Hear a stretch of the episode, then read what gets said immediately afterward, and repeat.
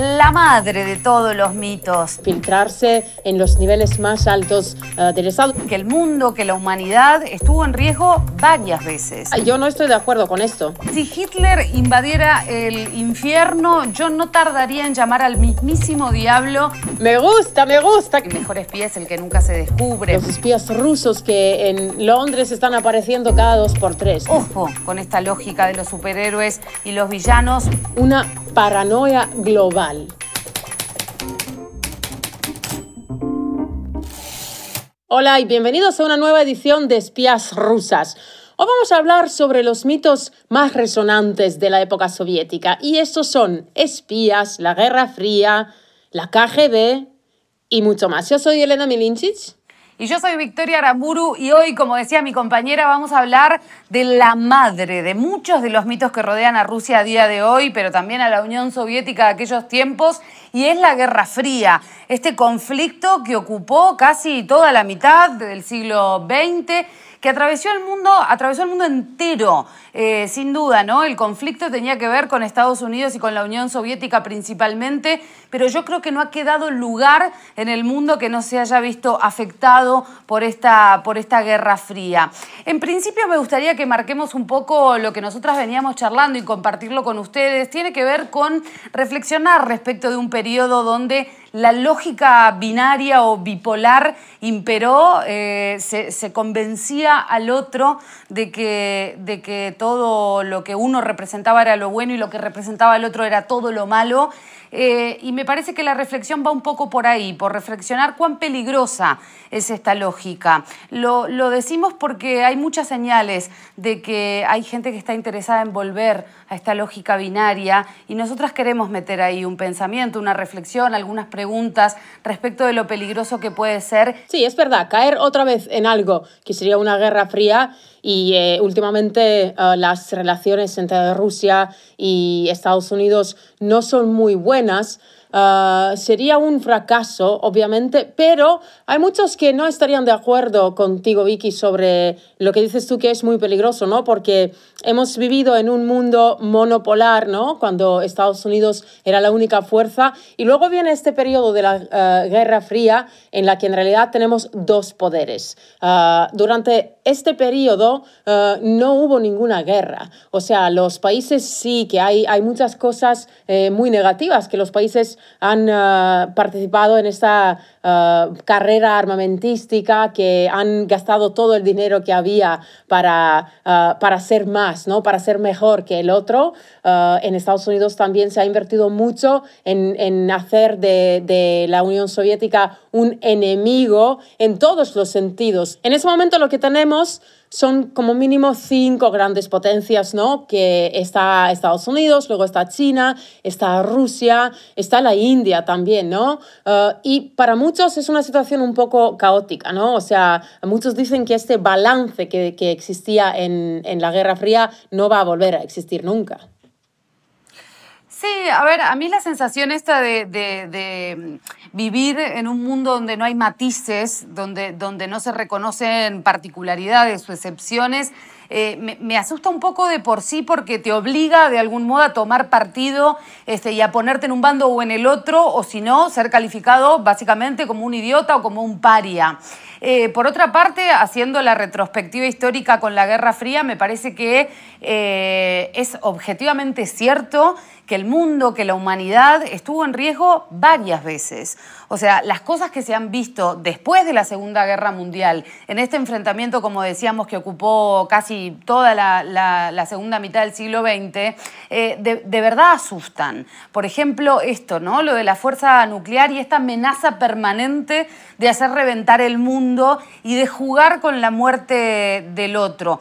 Sobrepasar ese límite, no solamente jugar con la muerte del otro, sino jugar con la extinción de la humanidad. Me parece grave y me parece que es una capacidad o una fuerza que supera la capacidad humana para manejarla. Lo que sí que a mí me parece muy eh, peligroso es la falta de diálogo, ¿no? Porque eh, yo creo que se ha perdido un poco la, diplomacia, porque, eh, mm, bueno, la diplomacia no está solamente para que los diplomáticos vayan a banquetes, ¿no? Están aquí para hacer acuerdos y se han olvidado un poco de esto. Yo no sé si esto ha pasado un poco con la llegada de Donald Trump, cuando todo en la política ha sido permitido, pero bueno, con la llegada de, de Biden le hemos escuchado, hemos hemos escuchado unas declaraciones muy fuertes, por ejemplo, en una entrevista hace poco cuando le preguntaron si piensa que Vladimir Putin eh, podría ser eh, eh, asesino, él respondió con un sí.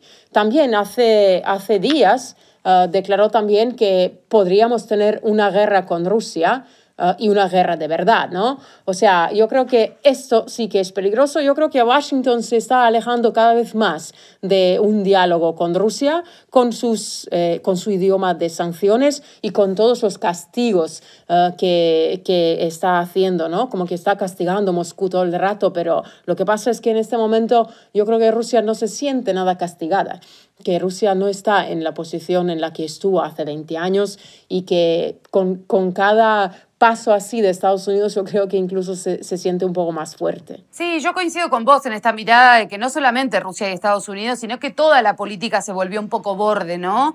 Eh, hay mil ejemplos. Eh, mientras vos hablabas, se me ocurría Bolsonaro diciendo, bueno, barbaridades, qué sé yo. Hay muchos este, políticos o representantes de, la política no tradicional, estos llamados outsiders, que de repente se, pusieron un poco bordes y el límite se va corriendo, ¿no? A medida que pasa el tiempo, permitimos cada vez más cosas. Ahora, quiero insistir con lo del peligro nuclear porque fue algo súper presente durante la Guerra Fría. Obviamente que vale reflexionar sobre si la humanidad tiene la capacidad para manejar este tipo de fuerza de destrucción. Hay una frase de Einstein que es interesante que decía, si la tercera guerra mundial fuera nuclear, la cuarta sería palos porque no quedaría nada sobre la faz de la Tierra. Eh, digo, me parece que nos salvamos muy, muy por poquito eh, de, una tragedia este, monumental que podría haber sido la Guerra Fría. Por otra parte, se ha gastado muchísimo dinero en desarrollar redes de espionaje. Bueno, ya vamos a hablar obviamente de los espías. Hay que recordar el momento en el que el mundo se encontraba después de una Segunda Guerra Mundial terrible de haber derrotado a, Hitler, que obviamente si, si, no hubiera ocurrido no hubiera habido mundo tampoco a día de hoy. Eh, y yo creo que con todo el dinero que invirtieron las grandes potencias, y no solamente Rusia y Estados Unidos, sino también Inglaterra, en, desarrollar eh, las redes de espionaje y obviamente este, ganar la Guerra Fría, se podría haber hecho un mundo mejor. Cuando la Unión Soviética obtiene la bomba atómica, entonces sí que tienes un balance porque ninguno de los dos está suficientemente loco ¿no? para utilizarla. Bueno, ahí diciendo, porque Estados Unidos estuvo lo suficientemente loco como para utilizarla eh, en Hiroshima y, visto lo visto, bueno, uno empieza a, mirarlo con otros ojos. Sí, eh, por eso digo, ahí está contrapeso, ¿no? Eh, para que ellos no lo hagan porque saben que alguien les puede responder con lo, con lo mismo, ¿no? pero mm, si hablamos de los espías, yo sé que es un tema muy interesante para todos, ah, pero ah, no sé si todos se dan cuenta a nivel global cuánto impacto han tenido y cuántos logros en realidad. Por ejemplo, hay diferentes historias cómo en realidad eh, la Unión Soviética obtiene esta bomba atómica, seguramente por algún espía. Eh, está el nombre de Theodor Hall, una de las posibilidades, eh, pero también es posible que todos los mencionados hayan participado un poco en todo este proceso, ¿no? Y luego están los cinco de Cambridge, ¿no? O sea, estamos hablando de una élite científica y diplomática de Gran Bretaña que ha conseguido infiltrarse en los niveles más altos del Estado. Uno de ellos ha sido en un momento el embajador de, mm, de Gran Bretaña en Washington. Uno de ellos ha llegado a ser el, el jefe de inteligencia de MI5, ¿no? de MI5. y todos estos, los, los cinco, las cinco personas de las que estamos hablando, han trabajado para Stalin. Yo creo que, yo creo que para eh, Gran Bretaña eh, eso de que esas cinco personas han trabajado para la Unión Soviética y para Stalin en este momento ha sido un golpe tan duro que hasta el día de hoy no se lo pueden perdonar, ¿no? Pero me parece que mm, de ahí vienen los escándalos de, de, los espías rusos que en Londres están apareciendo cada dos por tres, ¿no? Que Rusia uh, ha envenenado a un contraagente, que aquí, que ahí, no sé qué, ya hemos tenido varios casos de estos. Ahí está un poco la explicación, ¿no? Cuando um, les preguntaron por qué, Uh, como que decían que en realidad los rusos eran aliados. Es gente que no ha podido uh, entender por qué de repente uh, esta lucha. Pero bueno, estas son algunas de las leyendas en realidad sobre cómo pasa la, la bomba atómica a la Unión Soviética. Luego hay otra, Beria, que ha sido el jefe de, de la seguridad, ¿no? De NKVD se llama en, en Rusia, es el servicio de seguridad que ha sido científico, o sea, físico atómico, uh, y uh, su hijo ha escrito un libro uh, de memorias sobre su padre y está hablando de un invitado que ha ido a su casa. él no sabía quién era porque era pequeño y esa persona se ha quedado como 15 días en su casa y la persona hablaba inglés. Luego se va a enterar que esa persona era el mismo Oppenheimer que en realidad es el padre de la bomba atómica, así que es muy posible que ahí, eh, que desde ahí viene el contacto, ¿no? El primer contacto uh, de, de, de, la Unión Soviética con el padre de, de la bomba atómica y luego de tener la fórmula y de hacerla ellos mismos. Una última cosa que te quiero agregar sobre esto, ¿no? De que la Unión Soviética eran los aliados, como vos decías hace un rato. Hay una frase de Churchill que a mí me parece interesante porque el tipo era, a ver, el más anticomunista de, de, del mundo, ¿no? Esto ya lo tenemos claro. Entonces, claro, cuando hace la alianza con la Unión Soviética y, y los Estados Unidos para defenderse de Hitler, el tipo dice una frase que, que, que, es muy interesante cuando lo cuestionan respecto de esta unión con Stalin y dice, si Hitler invadiera el infierno, yo no tardaría en llamar al mismísimo diablo para ver a qué acuerdo podemos llegar. Eh, quiero decir, volviendo ¿no? Al, principio y hablando de aquella diplomacia que, vemos muy borde últimamente y muy, muy desgastada, creo que Churchill en ese sentido ha dado una gran lección histórica, independientemente de las diferencias que tengamos, cuando aparece un enemigo tan poderoso y tan, tan peligroso como era, como era Hitler y el proyecto nazi, el tipo no dudaba un segundo en acercar las posiciones para unirse y defenderse todos juntos de algo tan terrible como era como era Hitler y el nazismo. Ahora, recién hablábamos ¿no? de los mitos alrededor de los espías, que son súper interesantes y obviamente porque tienen algo de cinematográfico, ¿no? Yo creo que a cualquier persona le mencionás los espías y piensa, no sé, en James Bond o algo por el estilo. Eh, hay, algo como de glamoroso, me parece, en torno a los espías. Eh, yo creo que vale la pena decir también que, bueno, es el frente que nunca existió. Eh, ellos trabajaban como han trabajado los soldados en la Segunda Guerra Mundial y, sin embargo, no tuvieron el mismo reconocimiento, posiblemente porque dicen, ¿no?, que el mejor espía es el que nunca se descubre.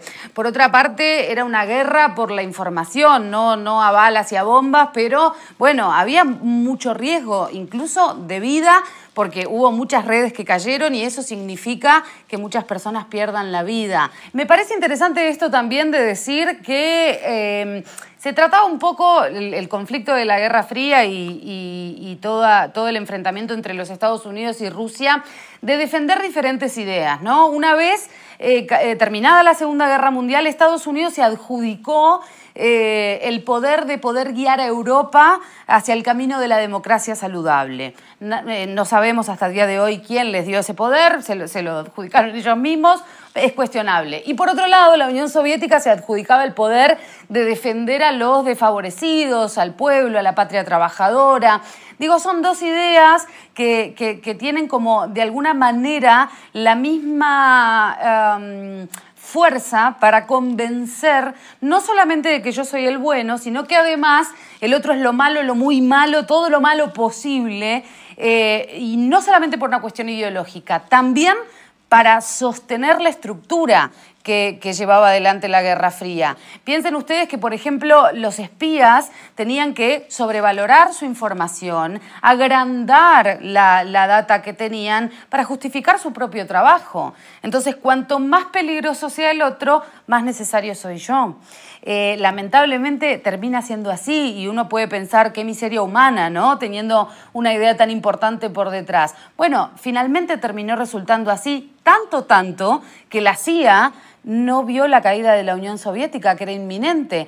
Estaban para eso, quiero decir, estaban diseñados, creados para eso, para espiar a la Unión Soviética y saber la mayor cantidad de cosas que pasaban ahí y no pudieron ver la caída este, de la Unión Soviética. Por lo tanto, uno se pregunta cuán bien hicieron su trabajo, ¿no? Sí, pero luego tienes eh, historias como, por ejemplo, eh, cuando a Stalin le decían que se estaba preparando un ataque, o sea, cuando empezaba la Segunda Guerra Mundial, cuándo iban a atacar, quién iba a atacar, que los que, luego eran aliados, en realidad tenían planes de, juntarse en alianzas eh, para dejar un poco por fuera la Unión Soviética, para que sea la Unión Soviética la única que iba a luchar ahí en la frente y ellos un poco como mirarlo todo de, de, de al lado, ¿no? Uh, Stalin no creía en todos los reportes e informes que, que recibía de, de, la gente que, que, se lo daba, ¿no? A lo mejor es algo parecido que ha pasado también en, en la CIA, no sé. Pero, mm, bueno, mencionábamos como que la Guerra Fría sí que ha sido peligrosa, luego que para muchos ha sido un balance, es un periodo de, de balance, pero yo creo que también uh, es un tiempo en el que hemos visto una paranoia global, tanto en Estados Unidos como en la Unión Soviética, ¿no? Por ejemplo, cuando eh, viene eh, eh, el senador McCarthy, lo que tenemos en estos momentos son unas interrogaciones, unas investigaciones de la gente de Estados Unidos, de miles de personas, incluso hay como todo un grupo de, de la gente de Hollywood que ha sido interrogada con, con la única pregunta, y esa es si, en, si alguna vez has apoyado comunismo. Eso era lo, lo, peor, ¿no? Porque cuando hablamos de la represión solamente pensamos en la Unión Soviética, ¿no? En Estados Unidos también has podido sufrir por eh, apoyar la idea de comunismo. Sí, incluso sin apoyarla, ¿no? Ni siquiera. O sea, las listas negras muchas veces se construían con relatos de, sí, una vez conocí a un tipo que tal cosa y ya quedabas en una lista negra y no trabajabas nunca más. Quiero decir, en un mundo capitalista no trabajar, no poder generar dinero es básicamente robarte la vida. Eh, ¿no? E, es muy, muy, muy grave. El macartismo a día de hoy creo que lo seguimos viendo en muchas de estas lógicas binarias que estamos rechazando y me parece que ahí sí un, un, legado de perseguir al que piensa diferente. Ahí es donde yo apunto y digo, eso es peligroso y la historia ya nos enseñó que es muy peligroso. Bueno, yo creo que también hay eh, un poco eh, de eh, romanticismo, ¿no? Cuando se habla, no, no, de la Guerra Fría, sino de la Unión Soviética, ¿no? Y de esta parte eh, de la historia. Pero de todos modos, durante este tiempo en el que han vivido en una unión, digamos, por ejemplo, en, en la Alemania de este, sí que ha habido mucha gente que ha apoyado el proyecto, ¿no? Que ha sufrido luego cuando ha caído el muro. Por ejemplo, falta ver la película esta que se llama Goodbye Lenin, donde tenemos a una alemana que, que está sufriendo porque ha caído el muro, porque en realidad no quería vivir en, en una Alemania eh, como occidental, ¿no? Eh, quería vivir en un país que era muy soviético y había gente así. Yo creo que hasta el día de hoy hay gente que, que, que sufre o que añora un poco estos tiempos. Totalmente, en este podcast lo hemos dicho muchas veces. más allá de, las dificultades económicas este, y sociales, fue muy traumática la caída de la Unión Soviética, porque fue para los propios soviéticos, ¿no? O para gran parte de ellos. Lo, hemos dicho también en este podcast, para la gente que espera los cambios, eh, de repente las cosas son muy lentas y para los que no los esperan son demasiado rápidos. Y es cierto que había una gran parte de la población que le pareció demasiado rápido y que no quería desprenderse de, la idea de la Unión Soviética. Incluso hay una, frase de, Putin, que a mí me parece muy descriptiva, que dice algo así como añorar la, Unión Soviética es no tener cerebro, no recordarla con cariño, es no tener corazón. de alguna manera reconocer que fue un proyecto que fracasó, mm, esto lo podemos debatir si querés, eh, pero que, no es sostenible ¿no? a día de hoy o en el mundo en el que vivimos hoy.